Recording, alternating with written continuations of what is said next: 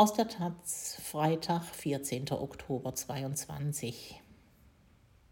Großstadt-Flair für eine ganze Woche. Mit dem Urban Art Festival Famos legt Osnabrück seine provinzielle Anmutung ab. Cool gesprayte Fassadenkunst dringt ins Museum ein und ein Abrissquartier wird zur Galerie. Von Harf Peter Schönherr. Zwei Affen in einer rot verdorrten Trümmerwüste einer Welt nach der Apokalypse. Die Bizarrerie, mit der das mehrstöckige Mural der Street Art Künstler Rookie und Cone the Word uns in der Fassade des einstigen Gebäudes der Osnabrücker Sonntagszeitung konfrontiert, ist beklemmend. Nur eine Kirche hat in dieser Hölle überlebt, was vermutlich daran liegt, dass sie das Böse ist. Rookie und Cone the Word sind zwei der rund 30 Künstlerinnen des Festivals für urbane Kunst Famos, das dem Osnabrücker Stadtraum im Oktober Witz und Biss, Explosivität und Nachdenklichkeit verleiht zum Thema Wandel. Ihr monumentales Wandgemälde ist der Mittelpunkt einer oft hintersinnig chiffrierten Freiluftgalerie und hinter der Mauer ihrer zwei Affen findet der Indoor-Teil der Schau statt, als Pop-up-Ausstellung. Deckenverkleidungen brechen hier drinnen runter. Löcher klaffen in dreckstarrenden Teppichböden, Kabelschächte liegen frei, Rohre sind notdürftig mit Panzertape abgeklebt. Nicht lange und das Gebäude wird abgerissen und mit ihm das halbe Viertel. Aus einem sozialen Brennpunkt mit ruinenhafter Brutal-Beton-Parkpalette und leerstehendem Ex-Elektronikmarkt mit Junkies und Fastfood-Müll macht ein millionenschwerer Investor dann ein neues Cityquartier. Der Großteil der Famos-Arbeiten ist also sehr temporär. Mit Wandel ist nicht nur der lokale Wandel des Abrissstadtteils gemeint, der den Kern der Schau beherbergt. Auch globale Wandlungen wie Pandemie, Krieg und Klimakrise werden thematisiert. Be the Change fordert das Künstlerduo Jeje Weller auf einem Rolltor. Dazu streckt eine Katze die Zunge raus, bricht eine Kette, recken sich Victory-Finger in die Luft. Und auch die Freaks von Rebelza, die revoluzerhaft auf uns zufluten als Arbeiterschicht-Menschenmasse, an einer Mauer gegenüber der Wüste von Rookie und Cone the Word lassen keinen Zweifel. Nichts bleibt je, wie es ist. Eine Straßenecke entfernt, schräg gegenüber von einem Supermarkt, vor dem Wohnungslose mit ihren Hunden lagern, hat Björn von Schulz in einer schon lange toten Drogerie zweimal seine Nichte gemalt riesig groß als drei und als zehnjährige. An Kindern zeigt sich der Wandel ja besonders deutlich, sagt er der Taz. Die zwei Tage, die er für seine Porträts gebraucht hat, beschreibt er so. Das war toll.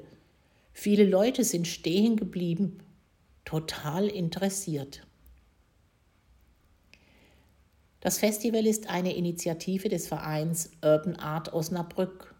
Und was den Organisatorinnen Inga Menkers und Oliver Bartels hier gelingt, stünde auch großen Metropolen gut zu Gesicht.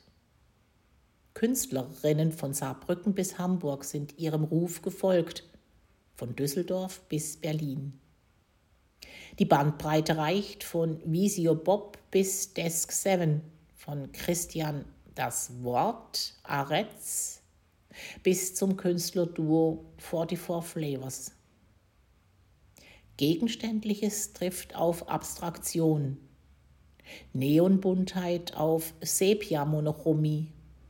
filigrane Subtilität auf flächig Plakatives.